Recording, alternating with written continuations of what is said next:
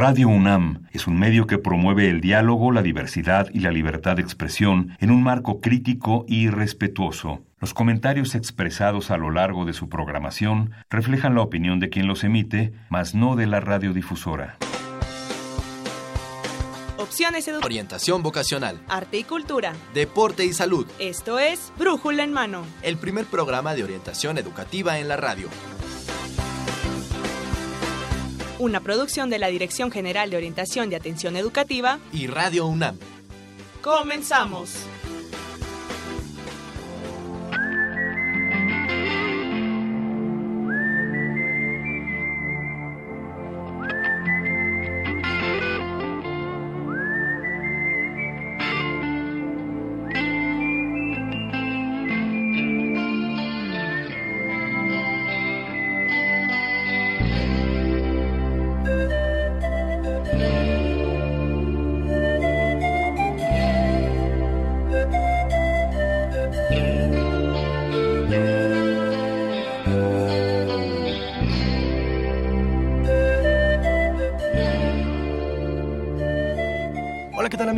Muy buenos días, sean bienvenidos a Brújula en Mano, el primer programa de orientación educativa en la radio que es una coproducción entre la Dirección General de Orientación y Atención Educativa y Radio UNAM. Hoy, lunes 2 de octubre 2017, estamos transmitiendo para ustedes el programa número 1109 a través del 860 de amplitud modulada y en internet en www.radiounam.unam.mx. 2 de octubre no se olvida, vamos a tener temas muy, muy interesantes, temas muy especiales también.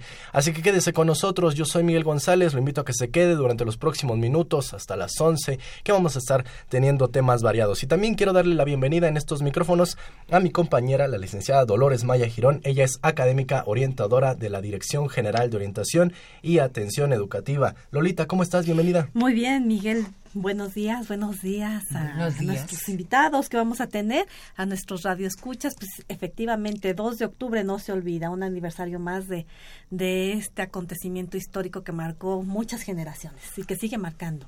Exactamente, parece ser que este movimiento sigue, sigue vivo y la lucha social y la verdad de la participación de los jóvenes, muy recientemente también la participación de los jóvenes eh, en, en, los sucesos o en, los, en las catástrofes que han afectado a nuestro país, la verdad que los muchachos parece ser que tienen un compromiso, están comprometidos y han despertado, así que pues vamos a ver, vamos a ver qué oferta tiene la universidad, eh, qué, qué, podemos ofrecerles a ellos. Y, bueno, iniciando en este, en este sentido, antes de presentar a, nuestra invitada y antes de darles a conocer los temas, amigos, los queremos invitar a la mesa de diálogo que lleva por título Movimiento Estudiantil del 68, Sensibilidad Social.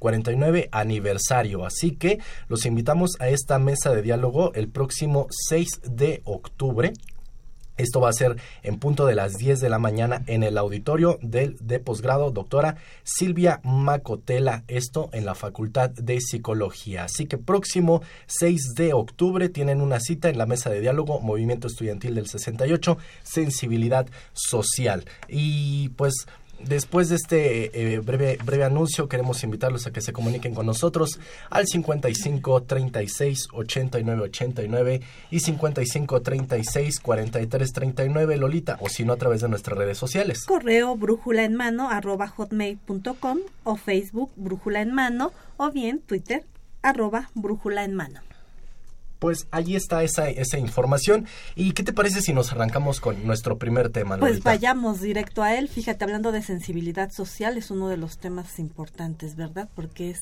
acerca del servicio social acerca del servicio social que tiene una población de nuestra universidad muy específica con características muy específicas que es el sistema abierto y a distancia, el SUAYET. Y para ello, bueno, pues tenemos una invitada de lujo. Exactamente, con ella vamos a platicar acerca de los muchachos, bachillerato. que están en el bachillerato, exactamente. Así que le damos la bienvenida a la doctora Frida Sacaula Sampieri. Ella es coordinadora de Consejo Académico del Bachillerato. Doctora, gracias por estar con nosotros, bienvenida. Encantada, muchas gracias. Pues empecemos, doctora. ¿Qué son los consejos académicos del bachillerato? ¿Cómo están conformados? Cuéntenos un poquito para que el, nuestros radioescuchas se den una idea de, de, de qué es. Muy bien. Mire, eh, los consejos académicos de área y del bachillerato son órganos colegiados que se establecieron hacia 1993 y tienen la importancia de congregar a toda la UNAM, a todas las instancias académicas de la UNAM, justamente por la dimensión y la magnitud de nuestra universidad, estos órganos son eh, órganos de planeación, de evaluación y de encuentro de toda la universidad para conocer lo que se hace en los, en los distintos ámbitos, de tal modo que el bachillerato pueda aprovechar todo lo que hace la UNAM. Por lo mismo, en nuestro Consejo Académico del eh, Bachillerato existen representantes de profesores, técnicos académicos, alumnos y los directivos de los tres subsistemas de bachillerato y también del sistema incorporado. Me explico. Originalmente, el bachillerato estaba integrado por la Escuela Nacional Preparatoria y el CCH. ¿Y el tercero Posteriormente se crea el bachillerato a distancia de la UNAM. Ah. Este bachillerato a distancia, si bien fue creado con el fin específico de invitar a personas hispanoparlantes, sobre todo de Estados Unidos, pero hoy el bachillerato a distancia está en el mundo. Ya está en todo el mundo, o sea, ya no se limita solamente al país. No se limita. Pero sí es un bachillerato sui generis que precisamente está dedicado a, mediante convenios a los hispanohablantes, pero también a instituciones y sedes gubernamentales, por ejemplo, de la República Mexicana, interesadas en que ciertas poblaciones, sobre todo de personas que trabajan, puedan llevar este bachillerato en línea. Eh, sí es un, eh, sistema propio, un subsistema del bachillerato propio, lo mismo que es la Escuela Nacional Preparatoria y el CCH. Es lo mismo. Eh, eh, son bachilleratos de la UNAM con diferentes modelos y con diferentes planes de estudio. Adaptados obviamente a la modalidad de enseñanza, me imagino. Por supuesto, por supuesto. Y en el caso del BUNAM, del bachillerato a distancia, en línea. Aunque existe algún modelo en el BUNAM que se le llama híbrido, que es semipresencial, es un bachillerato sui generis, pero que también es bachillerato en la UNAM. Y este, digamos, bachillerato a distancia, nada más para aclarar un poquito, es exclusivamente para personas hispanoparlantes y, y para trabajadores. Que se encuentran en el extranjero. En el extranjero y para trabajadores en, algún convenio, con algún convenio, con algún acuerdo que pudiera ser, ¿verdad? Gobiernos de la República Mexicana contratan este servicio educativo para llevarlo a sus estados. Eh, eh, están en Puebla, están en Zacatecas, pero esto depende más bien del contacto que estas entidades hagan a la UNAM, concretamente al BUNAM. Sí. B arroba UNAM. Sí, sí, sí. sí. B arroba UNAM. UNAM. B arroba UNAM. Así para los muchachos que lo lleguen a ver en algún momento, B arroba distancia. pero eso es importante y por eso lo quería yo aclarar, porque también existe el bachillerato a distancia que en algún momento se dio y se sigue dando por parte de la Secretaría de Educación Pública y los muchachos nos llegan a confundir y creen que es lo mismo. Entonces, por eso aclararlo. Este no es para toda la población de jóvenes, este bachillerato no está para ellos. Este bachillerato, la población es muy específica, ¿verdad? Para, para lo que ya comentaba, para no repetir, pero también con ciertos estados que se han acercado al UNAM interesados en, el, en este plan de estudios. Muy bien. Pero si aquí lo vemos, eh, tenemos tres tipos diferentes de bachillerato. Nacional Preparatoria, CCH, Colegio de Ciencias Humanidades, pues. Y también eh, hemos invitado en el Consejo Académico del Bachillerato, aunque no es un subsistema propiamente dicho, al sistema incorporado de bachillerato de la UNAM. El sistema incorporado tiene escuelas que llevan los tres planes de estudio. Y por su eh, magnitud que casi iguala la de la Escuela Nacional Preparatoria o la del CCH, hoy lo hemos invitado a que forme parte de estos consejos. De esto, del, Consejo Académico del Bachillerato, pues por la importancia, repito, por la trascendencia de su población. Eh, el Consejo Académico del Bachillerato, ah, decía yo, reúne a toda la UNAM. Facultades, escuelas, centros, institutos están representados en el Consejo Académico del Bachillerato de la misma forma que los otros cuatro consejos integran también a toda la UNAM e incluyen al bachillerato. ¿Qué tenemos? Cuatro consejos académicos de área. Ciencias físico-matemáticas y de las ingenierías, biológicas, químicas y de la salud, ciencias sociales y Humanidades y Artes. Todos los consejos académicos de área y del bachillerato nos encontramos congregados en el llamado edificio de los consejos académicos en CEU. Por si alguna vez quieren visitarnos. eh, ¿cómo, ¿Cómo se entiende, eh, doctora, la parte de la orientación vocacional que, se debe proporcionar o que se proporciona a los estudiantes en el bachillerato? Eh, pues mire usted, es una eh, actividad muy amplia. Eh, cada subsistema tiene su propia actividad, más aparte, todas aprovechan y qué bueno, las actividades que organiza la Dirección General de Orientación y Atención Educativa, la de GOAE, que antes era de GOCE, ¿verdad? Bien, el caso de la Nacional Preparatoria. ¿Qué hay de característico aquí? Que desde el plan de estudios de 1996 y hasta la fecha en la actualización que se hizo de los programas, allí no solamente hay actividades, hay materia. que, es la de, orientación educativa 4 y 5, en donde los alumnos tienen obligatoriamente que asistir.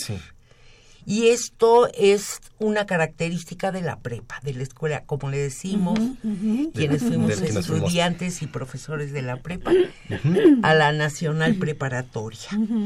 Entonces aquí hay asignaturas curriculares y obligatorias. Así es. En el caso del CCH, eh, existe una buena gama de actividades, por mencionar algunas. Se les dan a conocer los llamados esquemas preferenciales, de elección de asignaturas para quinto y sexto semestres. Hay una guía rápida de carreras, hay información general del pase reglamentado y el cronograma de actividades para el pase reglamentado. El pase reglamentado, eh, al cual se le llamaba pase automático, pero que tiene ciertas restricciones. Así es. Quiero comentar aquí que no solamente para el CCH, sino también para la Escuela Nacional Preparatoria y el Sistema Incorporado, existen documentos en sus sitios web. Muy importante que los muchachos entren al Lo sitio revisen. web de, de su escuela para que puedan ver todo lo que yo voy a mencionar de paso. Sí. Porque es tanto que no me gustaría atiborrarlos con información máxime que está muy claramente y desglosado en, En- los, en los sitios, sitios. web.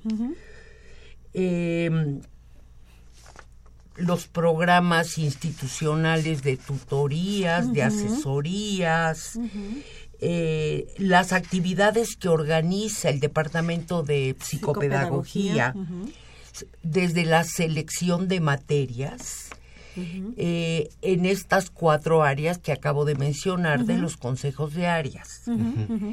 Eh, es importante que los muchachos vean, se convenzan mediante todas estas actividades de la necesidad que elijan las materias que les convienen académicamente.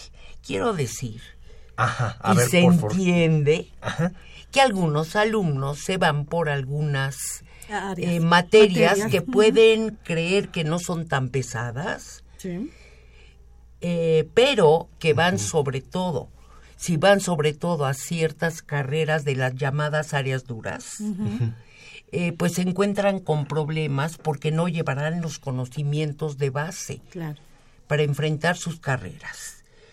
Eh, por eso, prepa, CCH sobre todo, e incluso el sistema incorporado, tienen programas específicos de refuerzo de los conocimientos de los muchachos antes de que egresen. Al respecto, quiero comentar algo que me parece importante y es que el, el Consejo Académico del Bachillerato está por sancionar un documento de las llamadas recomendaciones para la eh, orientación vocacional. Muy bien. Este documento me parece sumamente importante. Es el primer documento que emerge del Consejo Académico del Bachillerato y es una serie de recomendaciones que se hace pues a todos, a- a- al ámbito de directivos, de profesores y de alumnos. Eh, En este, en este sentido, doctora, a ver, eh, este documento los muchachos podrán consultarlo, bueno, más adelante, pero algunas recomendaciones que pudieran estar aquí y que usted quisiera darle a los muchachos con respecto a, a lo que deben priorizar o a lo que deben contemplar de acuerdo a su formación académica. Claro, con mucho gusto. Esto ya estará en el sitio web del, Del consejo. Del propio consejo la semana entrante. Muy bien. E- Estas recomendaciones forman parte también del reglamento de ingreso al- a la licenciatura. No, No. no, Son recomendaciones de orden general, pero fundamental. Voy a decir por qué. Se funda en la preocupación académica que hemos detectado a nivel de escuelas y facultades. Porque los muchachos no siempre llevan los conocimientos es. esenciales Para poder para cursar sus licenciaturas. Sí, las facultades, las escuelas han hecho el esfuerzo de poner cursos propedéuticos, No pero en este documento queremos devolver pues la máxima responsabilidad Así al bachillerato, porque a nosotros nos corresponde enviar muchachos bien preparados. Em, quiero decir que en las recomendaciones eh, habrá que considerar los llamados perfiles de ingreso. ¿Qué son los perfiles de ingreso? Son los requisitos académicos que solicitan las diferentes carreras en la UNAM. Este documento se puede consultar en la página del Consejo Académico del Bachillerato por área. ciencias biológicas de la salud, físico-matemáticas, ciencias sociales, ingresar a la página del CAP y allí está. Lo que los otros cuatro consejos nos dijeron que deberían de saber Los los, Los estudiantes. Eh, muy importante en estas recomendaciones la adecuada selección de asignaturas, por lo que ya Así comentaba. es, así es. Eh, siempre será pues más atractivo puede ser llevar eh, qué material les gusta de las que se acuerden eh, Bueno, es que yo recuerdo que mucho era no quiero llevar matemáticas. eso y muy pocos alumnos eligen griego y latín por ejemplo Ajá. eh, a diferencia de lo que son en las otras materias. Entonces habrá que ver esos perfiles de ingreso y realizar una adecuada selección de asignaturas. Esto es lo que hacen los departamentos de, De psicopedagogía. Pues, Que, que son a nivel de recomendación, insisto. Estas ¿verdad? son recomendaciones. sí. No, no va, digamos, si un chico no sigue estas recomendaciones, tenemos el mismo problema de ahorita. Van a llegar con Así es. conocimientos no necesarios para acceder a la licenciatura que quieren, pero podrán hacer uso de su pase reglamentado, ¿verdad? Así es. Muy bien. Esto, bueno, pues eh, rápidamente Ajá. menciono Sí, doctora. eh, que recomendamos que los cursos interanuales de refuerzo académico se hagan en todos los eh, en todos los Planteles. planteles Eh, que haya enlace que se recupere el enlace que había entre facultades y el bachillerato eh, para efecto de afinar el Claro. diagnóstico que realizan en las facultades y escuelas y necesariamente reforzar como se ha hecho las actividades de orientación vocacional que en verdad son variadas. ¿eh?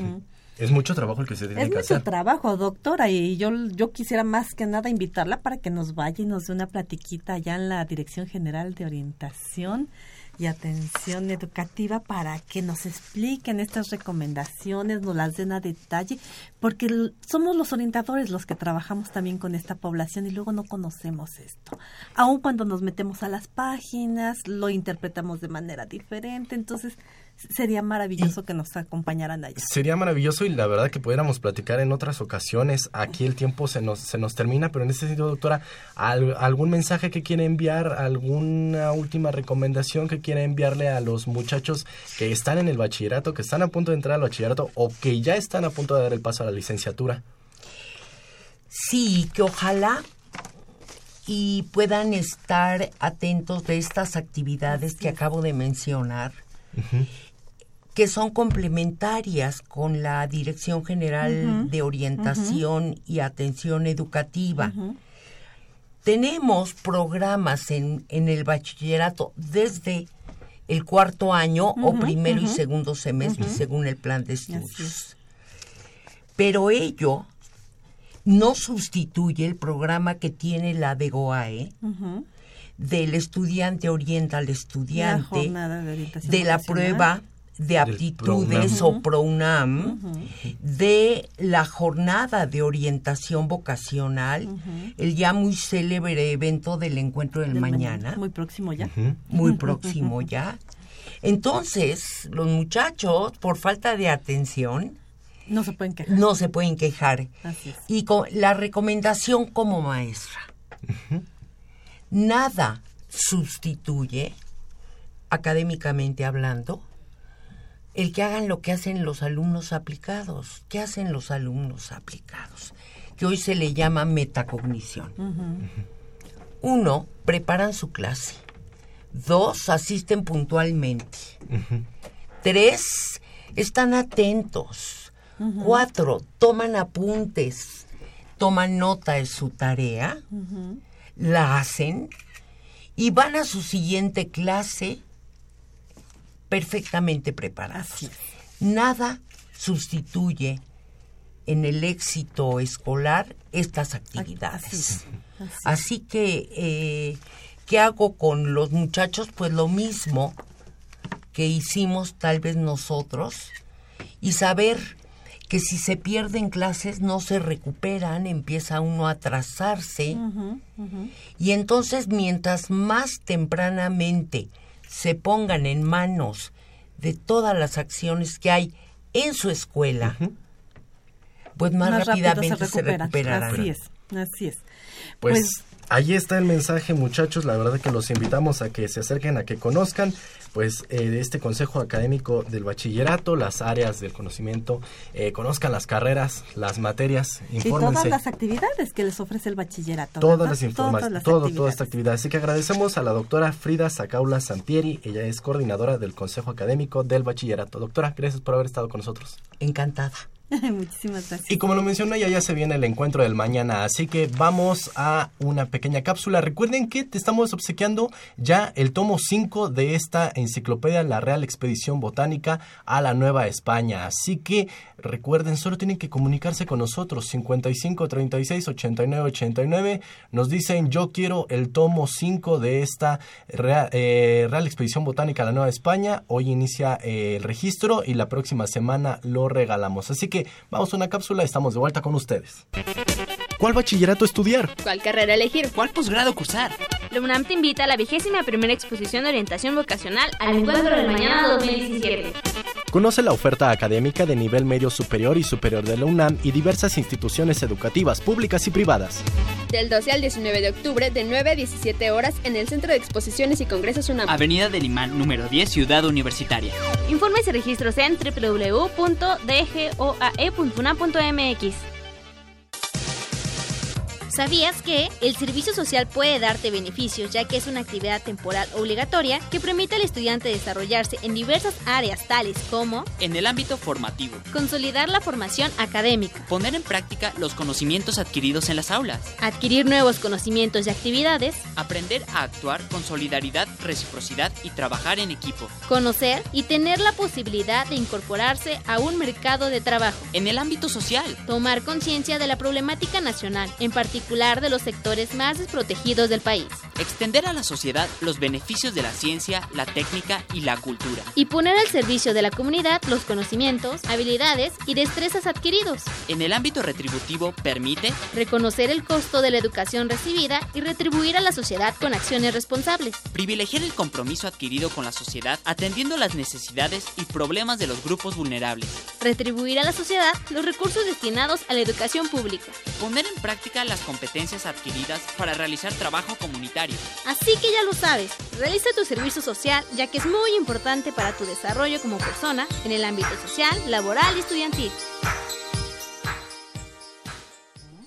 Estamos de vuelta amigos, gracias por continuar con nosotros. Recuerden, estamos obsequiando el tomo 5 de esta Real Expedición Botánica a la Nueva España. Solamente se tienen que comunicar al 55 36 89 89, 55 36 43 39. Me dicen, yo quiero este quinto tomo y están participando en el sorteo también. Nos pueden visitar en Facebook. En Facebook estamos como Brújula en Mano, en Twitter como arroba Brújula en Mano o si no nos escriben un correo, brújula en mano arroba mail.com y estarán participando. Recuerden que también los invitamos a la mesa de diálogo Movimiento Estudiantil del 68, Sensibilidad Social, a 49 años de este movimiento estudiantil. Esto va a ser el próximo 6 de octubre a las 10 de la mañana en la Facultad de Psicología en el auditorio de posgrado, doctora Silvia Macotela. Y bueno, ya lo escucharon en la cápsula, vamos a hablar del servicio social, Lolita. Vamos a hablar del servicio social, pero en esta ocasión específicamente de nuestra población del sistema abierto y de la población del sistema a distancia. Atención, muchachos. Y bueno, para ello tenemos dos invitados también de casa y de lujo. Claro que sí. Eh, presento a la maestra María Gilardi. Ella es académica y colaboradora de la Dirección de Servicio Social de nuestra Dirección General de Orientación y Atención Educativa. Eh, maestra, gracias por estar con nosotros. Gracias, gracias por la invitación. Buenos días. Es un gusto estar aquí con ustedes. Y tenemos al licenciado Sergio Saldívar, colaborador de atención del programa de servicio social en Suayet, también de nuestra dirección. Bienvenido. Gracias, buenos días.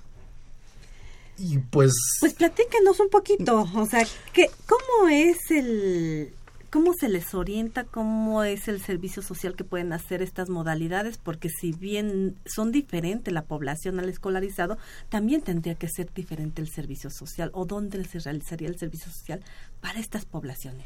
Ah, bueno, sí. Sabemos que la UNAM tiene estas dos modalidades, el sistema de universidad abierta y el sistema de universidad abierta y educación a distancia. Em, tienen un poquito de peculiaridades estas, estas dos formas. Generalmente los alumnos del SUA están más em, cercanos y, tienen una serie de características un poquito con mayores facilidades para su desempeño académico y para el otro. Y los alumnos del SUA, del, del SUAYET, Sistema de Universidad Abierta y Educación a Distancia, ahora eh, la universidad tiene un conjunto de sedes en todo el país. Oaxaca, Estado de México, Hidalgo, Puebla, en donde los alumnos acuden a los estudios y los seguimientos. En el SUA generalmente se les apoya con las eh, asesorías y todo.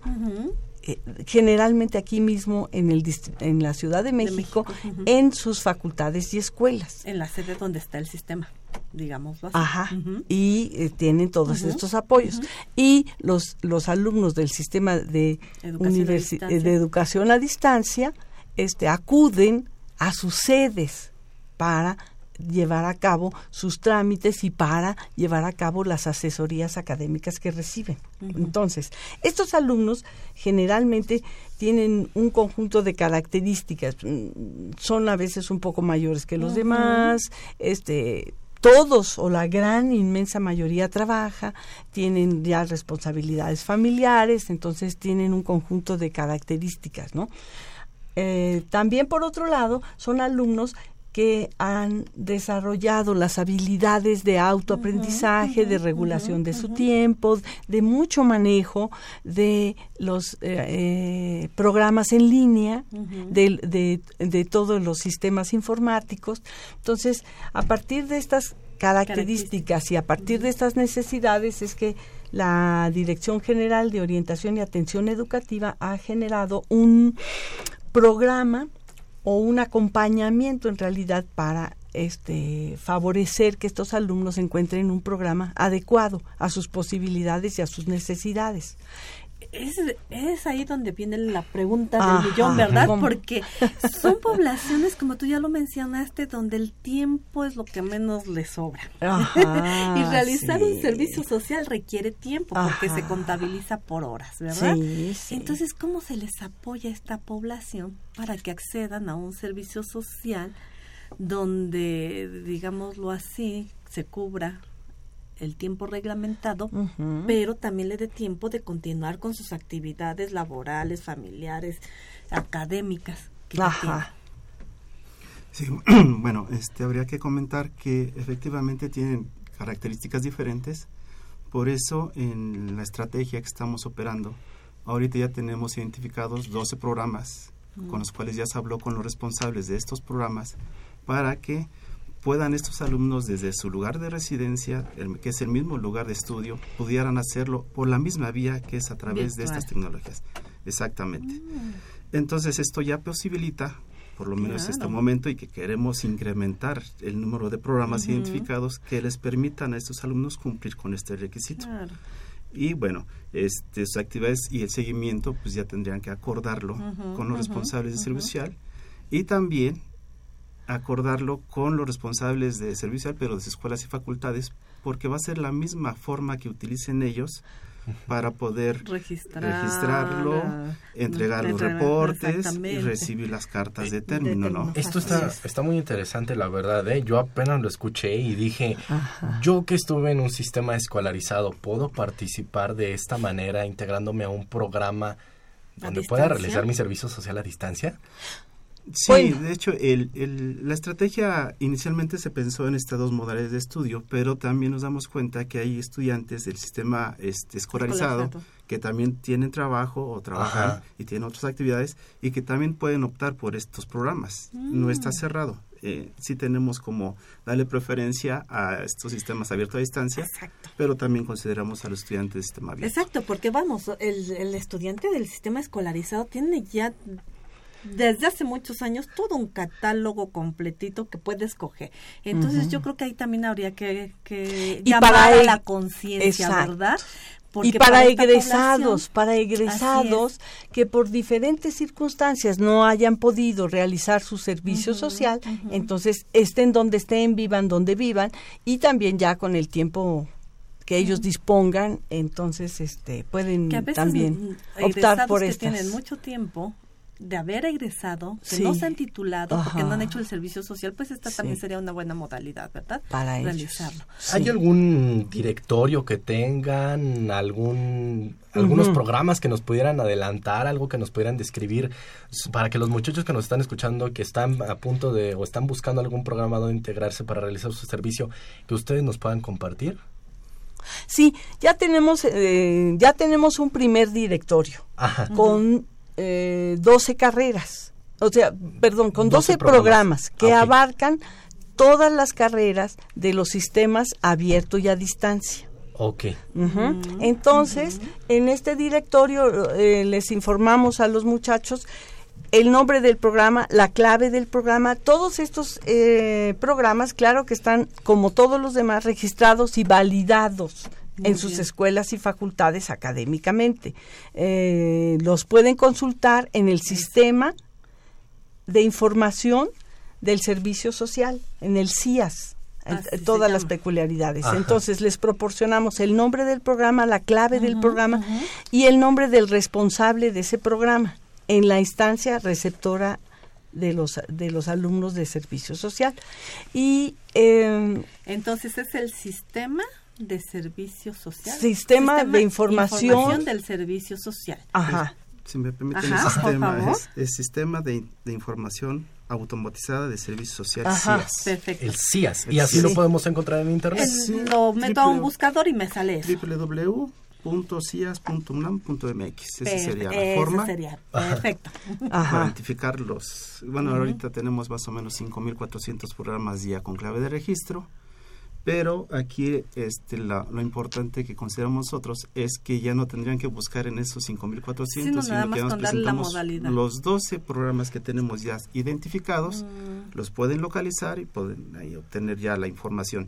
Nombre del programa, la clave del programa y las actividades que tienen que realizar. ¿no? Ellos ya tendrán entonces los muchachos la certeza de que estos programas de servicio social son para ellos. Para ellos, ah, están validados para ellos. O sea, no tendrán que estar en incertidumbre de, pero sí, sí, me cuentan, sí.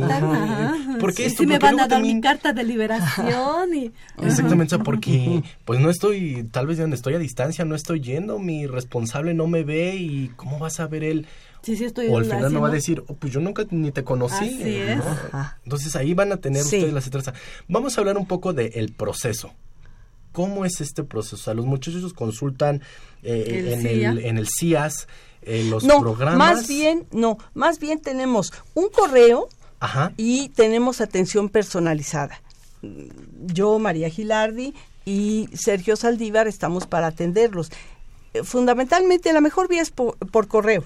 Ahorita les damos el correo. Entonces se comunican con nosotros por correo y estamos atendiéndolos. También pueden complementarlo por teléfono y les enviamos el directorio. Ah, les enviamos el directorio y entonces también la sugerencia, ¿verdad?, de que ellos por lo menos identifiquen tres de estos programas se comuniquen directamente con el responsable, ahí están también correos y teléfonos y todo, y este para que abunden en todas las características del programa, pueden también eh, consultar los, la otra información que trae sobre el programa que está en el CIAS y pero sobre todo comunicarse con el responsable. Con el responsable específicamente, ¿qué les recomiendan que, que platiquen con, con ellos? Ajá. Pues este antes, principalmente son las actividades que tienen que realizar. Se estipula un cronograma de actividades para que así vayan entregando los productos. En tiempo y forma, para que se les cuenten sus horas, me Así es. Al mismo tiempo también tendrán que informarle a los responsables cuáles facultades que ya iniciaron el proceso de servicio social, porque en algunas escuelas y facultades tienen este, hacen dos reportes en semestre, hay otros que lo hacen trimestralmente, hay otros que lo hacen global. Entonces, también el alumno tiene que cumplir con esos requisitos a la par de desarrollar sus actividades. Así es que esta es como la coordinación que tiene que tener el alumno con el responsable del programa como con los responsables de su escuela o facultad. Muy bien, pues entonces el tiempo se nos acaba. Denos el correo por el cual se pueden contactar los estudiantes con ustedes. Sí, es ese social guion bajo suayet arroba unam.mx S social guion bajo suayet arroba unam .mx. Ahí pueden escribirlo los muchachos. Bueno, les pueden escribir, ustedes los... Los atienden vía correo electrónico y les dan todas las indicaciones y el catálogo de los eh, servicios social que están en esta modalidad. O si no hay un teléfono, ¿verdad? Me comentaban. También. También, teléfono. En 56 22 04 54. Ok, 56 22 04 54. ¿O en algún horario en específico? No, este, de 9 de la mañana a 3 de la tarde y dejamos libre la hora de la comida, este, de 5 a 7 somos seres humanos, entiéndanos. Pero pues la verdad muchachos Y en el correo lo pueden mandar a la hora que quieran, en el momento que quieran. Nosotros revisamos los correos todos, los días, entonces podemos apoyar también más por teléfono, o sea, bueno, dudas o lo que sea. Pero es muy importante también la comunicación por correo, porque entonces nosotros igual los orientamos y les mandamos el directorio de los programas para ellos. Les mandamos el directorio también de los responsables de servicio social. Ajá. Entonces para que ellos lo tengan allí siempre y entonces este vamos dando seguimiento hasta que ellos encuentren aquella opción en la que pueden realizar su servicio social. Pues no hay pues, pretexto, la verdad, muchachos. Eh, incluso en el sistema de universidad abierta y distancia, a distancia pueden obtener información. Así Sí. Eh, pues les agradecemos muchísimo su presencia. Aquí, ¿algún mensaje que quieran enviarle a los muchachos que están a punto de realizar su servicio, licenciado? este, cuando nos manden su información, pues que nos manden datos completos, ¿no? Porque también llevamos a cabo una base de datos para dar seguimiento a los estudiantes. Y una vez que ya identificaron un programa y que ya están dentro del programa de servicio social, para saber si terminaron y concluyeron el servicio social. Entonces, como también manejamos esta parte de evaluación de las estrategias, esto nos sirve para ver si realmente estamos este, haciendo el trabajo que consideramos es pertinente para ellos. ¿no? Ahí, está. Pues ahí está el consejo. Exacto. Y que, y que este, la dirección implementó esta estrategia, ¿verdad? Este acompañamiento para que eh, todos tengan la facilidad y la posibilidad de realizar su servicio y que también eh, comentábamos, eh, ahora el servicio social, ellos también pueden hacer su titulación por informe de servicio social eh, y también realizar estos dos aspectos y que ellos tengan esta facilidad para quien hasta la fecha no haya podido pues requerimos otro programa, ¿verdad? Pues la verdad que sí, porque el tiempo se nos agota, así que agradecemos al licenciado Sergio Saldívar, el ex coordinador de atención de, de la Dirección de Servicio Social, bueno, en el Sistema de Universidad Abierta y Educación a distancia y también a la maestra María Gilardi, académica y colaboradora también de esta Dirección de Servicio Social de la DEUA. Gracias por estar con nosotros. Gracias. Y bueno, pues quiero agradecer eh, a María del Rosario Rivera que se comunicó con nosotros. Este, ella quiere participar por el tomo 5, también a Gilda Bárbara Ramírez y Peña va a también participar por el por el tomo 5. Cruz y Raúl Huerta Retana también van a participar por este tomo. Recuerden 55 36 89 89 55 36 43 39 nada más me dicen quiero participar por el tomo 5 de la Real Expedición Botánica a la Nueva España y entran en este sorteo. Y también recuerden, ya viene al encuentro del mañana nuestra gran exposición de orientación vocacional del 12 al 19 de octubre. Así que muy al pendiente. Vamos a una cápsula y estamos de vuelta con ustedes. ¿Cuál bachillerato estudiar? ¿Cuál carrera elegir? ¿Cuál posgrado cursar? La UNAM te invita a la vigésima primera exposición de orientación vocacional al Encuentro del Mañana 2017. Conoce la oferta académica de nivel medio superior y superior de la UNAM y diversas instituciones educativas públicas y privadas. Del 12 al 19 de octubre, de 9 a 17 horas, en el Centro de Exposiciones y Congresos UNAM. Avenida del Imán, número 10, Ciudad Universitaria. Informes y registros en www.dgoae.unam.mx. Oye, creo que necesito un empleo, pero quiero algo relacionado a mi carrera. ¿Y por qué no te registras en la bolsa de trabajo de la DEGOAE? ¿La DEGOAE? Sí, la Dirección General de Orientación y Atención Educativa. Ahí fui y tienen una bolsa de trabajo en donde apoyan a los estudiantes o egresados de la UNAM para que ingresemos al mundo laboral. Todo esto mediante talleres. Ah, ¿y talleres de qué o cómo? Pues ahorita hay cuatro talleres. Mira, yo tomé estrategia para la búsqueda de empleo, pero también está preparando mi entrevista de trabajo, herramientas para elaborar un currículum y obtener el trabajo que deseo. Ah, ¿y en dónde los puedo tomar? Es por las islas, en la de Goae, entre la Facultad de Ingeniería y Arquitectura, en Ciudad Universitaria. Muy bien, ¿y tienes los horarios o de dónde los puedo sacar? Puedes llamar, deja busco el número. Ah, aquí está. Es el 56 22 04 31 o en el 56 22 04 33. O puedes ir directamente a la Dirección General de Orientación y Atención Educativa. Podemos ir saliendo de la escuela porque es de 9 de la mañana a 8 de la noche.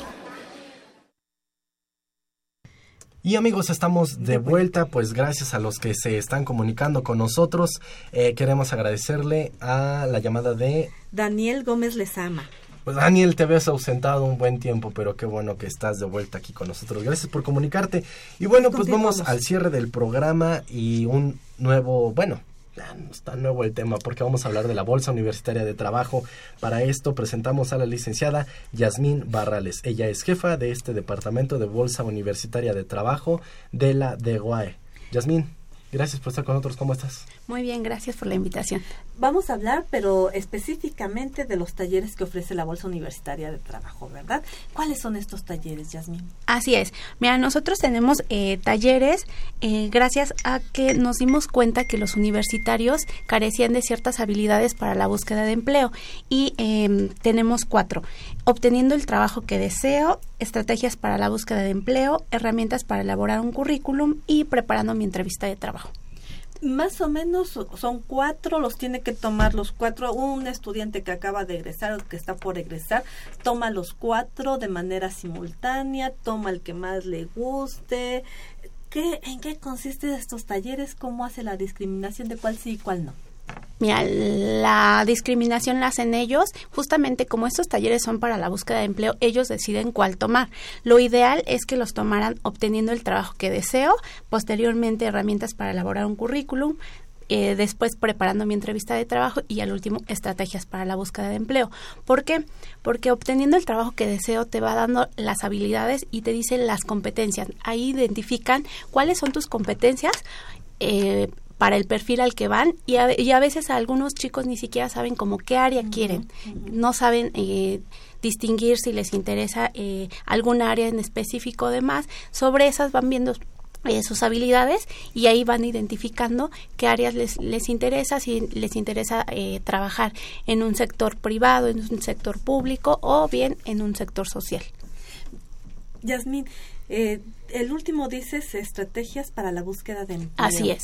Eh, ¿No sería también pertinente que tomaran este de inicio? Mira, eh, nosotros lo vemos así porque porque el de estrategias, por ejemplo, ya es como el resumen, por así decirlo, ya tienen su repertorio de estar, ya en ese momento ya saben elaborar un currículum efectivo de una cuartilla en el cual sea más fácil eh, para el reclutador, eh, ya saben prepararse para su entrevista de trabajo y en esta parte les enseñan un poquito más de redes sociales, de su repertorio y ya como que reafirman esos conocimientos que tienen. Justamente por eso los eh, definimos de, en ese orden. ¿Hay algún requisito que deben cubrir los muchachos para acceder a, la bolsa universitaria de trabajo y a sus talleres, Yasmin? Requisitos sí, ser estudiante o egresado de cualquier escuela o facultad UNAM. Ese sí es súper importante. El servicio sí está eh, dirigido solo a estudiantes y egresados UNAM por la gran población a la cual nosotros eh, tenemos. Y una pregunta que me surgía platicando con unos muchachos la semana pasada. ¿Desde el primer semestre ellos ya se pueden registrar en la bolsa de trabajo? ¿Ya pueden participar en estos talleres? Yo creo que sí, y sería muy importante esa parte, porque justo eh, desde el primer semestre van viendo qué cosas eh, van identificando, qué competencias. Por ejemplo, el nivel de inglés es muy importante. Eh, un segundo idioma, un tercer idioma, certificarlo, las habilidades de cómputo. Entonces ellos van viendo qué necesidades van sobre el mercado laboral y van identificándolas para que entonces se vayan preparando. De ese, de ese modo tienen bastante tiempo, sobre todo porque ya llegando a un tercer semestre, quinto semestre, hay empresas que los reciben a los estudiantes y entonces sería bastante... Eh, enriquecedor que ellos entraran a trabajar desde tercero o quinto semestre y ya van adquiriendo experiencia. Eh, estamos con esta idea, a mí se me hace un poco drástico desde el primer semestre y te voy a, eh, explicar por qué. Pareciera ser que entonces tenemos un mercado laboral estático donde estas habilidades, donde las competencias que se requieren no van a modificarse. Estamos hablando de que el muchacho todavía tiene tres años más para poder egresar y entonces insertarse en el mercado de trabajo. Eh, pareciera ser que la forma de diseñar el currículum va a ser también estático o va a ser igual. Eh, por eso te digo, se me hace un Justamente por eso es al contrario. El currículum justamente no es un, formato en el cual se quede estático. Al contrario, se va eh, armando de acuerdo a la empresa y al puesto en el cual el chico esté solicitando. Y justo eso les vamos encaminando a que no todo es estático. La búsqueda de empleo no es lo mismo presentarme eh, desde, desde la forma de la vestimenta a un banco que a una empresa en el cual pues tenga más liberación, y, y esté como, es más, simplemente la UNAM.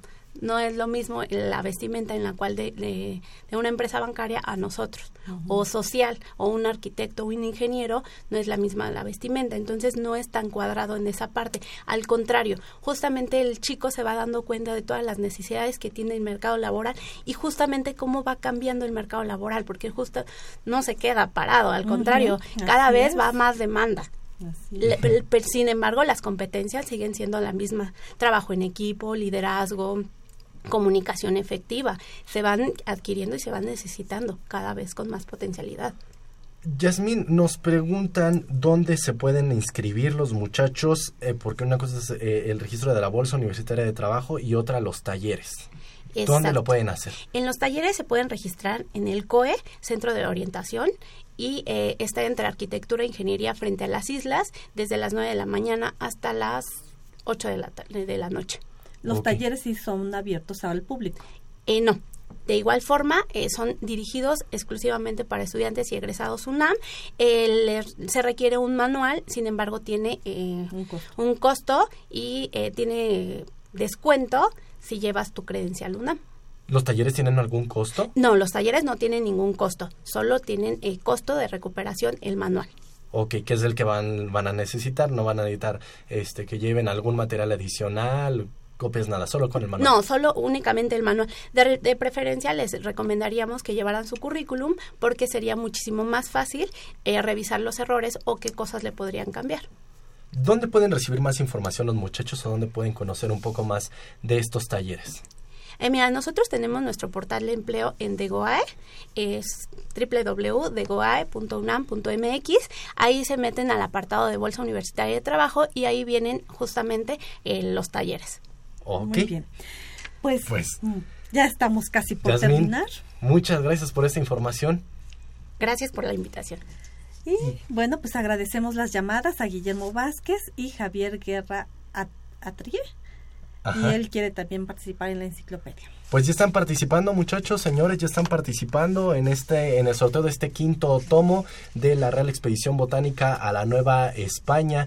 Y eh, recuerden es eh, Quinto tomo, 5536-8989, 5536-4339, para que se comuniquen, nos dicen, hoy iniciamos el sorteo y la próxima semana lo estaremos obsequiando. Así que, Yasmin, si quieres participar, pues también pasa la voz para que todos los demás, todos puedan participar, muchachos de la Bolsa de Trabajo. Y nosotros vamos a cerrar el programa con eh, Aldo, eh, que tienes recomendaciones para esta semana. Aldo, buenos días, ¿cómo estás? Muy bien, ¿y tú? Bien, bien, así que pues, ¿qué te parece si nos arrancamos? Vale, vale, vale.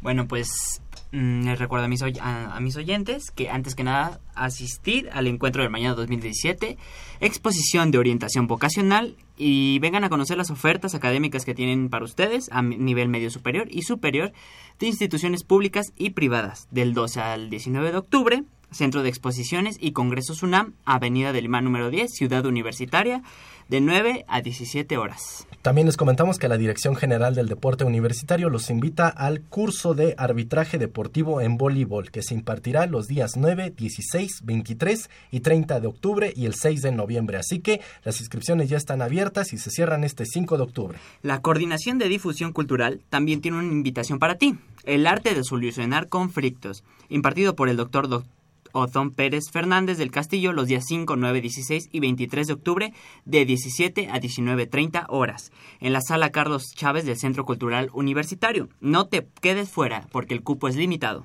Y si lo tuyo son las artes visuales, Docs MX, en colaboración con la Universidad Nacional Autónoma de México, tiene una gran oportunidad para ti, así que pueden participar en el concurso de creación audiovisual Reto UNAM Habitar el Campus. Solamente tienen que ingresar a eh, una página electrónica que si gustan se comunican con nosotros y les damos esa información. Y si les gusta lo natural, la Reserva Ecológica del Pedregal de San Ángel convoca la segunda semana del Pedregal. Ven a conocer el, ecosistema nativo con visitas guiadas, foros, talleres y más, del 30 de septiembre al 5 de octubre.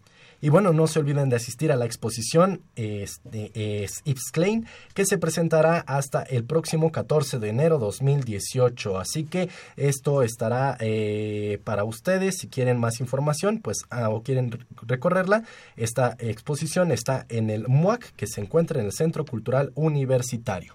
Y si ustedes quieren seguir explorando el mundo de las artes, eh, tenemos Fábula sin moraleja, El desbordamiento de la corrupción en México. Es una sesión fotográfica del 28 de septiembre al, 12, al 11 de febrero en la Casa del Lago Juan José Arreola y la entrada es libre. Y bueno, también los invitamos a la mesa de diálogo Movimiento Estudiantil del 68, Sensibilidad Social, el próximo 6 de octubre a las 10 horas en la Facultad de Psicología en el auditorio del posgrado doctora Silvia Macotela. Tenemos más información, pero ya no tenemos tanto tiempo, así que lo único que les pedimos es que se comuniquen 55 36 89 89 y 55 36 43 39. O bien que nos escriban a Facebook como estamos como Brújula en Mano y a Twitter como arroba arroba brújula en mano o que nos envíen un correo a brújula en mano arroba hotmail.com. Pues gracias Aldo, gracias amigos, gracias a todos los que se comunicaron, a los que participaron en este programa. Y les recordamos que nosotros tenemos una cita con ustedes el próximo el próximo lunes, lunes que vamos a tocar pues algo muy importante para nosotros como Dirección General de Orientación y Atención Educativa. Pues hablaremos de nuestra exposición al encuentro del mañana, nuestra gran feria vocacional que tenemos año con año el 17 se realizará de eh, 12, de, el 17 lo tratamos. Eh, sí, bueno. Y se realiza la feria del 12 al 26 de octubre. De acuerdo, bueno, pues es del 12 al 19 de octubre. Así que nosotros nos despedimos. Eh, Yasmín, gracias por haber estado con nosotros. Muchas gracias por la invitación. Agradecemos en los controles técnicos a mi queridísima Socorro Montes en la producción y locución, a Jacqueline eh, Ortega, Ingrid Avesilla, Aldo Rodríguez en la producción de televisión, a Marina Estrella en la realización y producción general, a Saúl Rodríguez Montante. Y de estos micrófonos se despiden. Dolores Maya y Miguel González. Quédese en compañía de Radio UNAM. Hasta pronto. La Dirección General de Orientación y Atención Educativa y Radio UNAM presentaron Brújula en Mano, el primer programa de orientación educativa en la radio.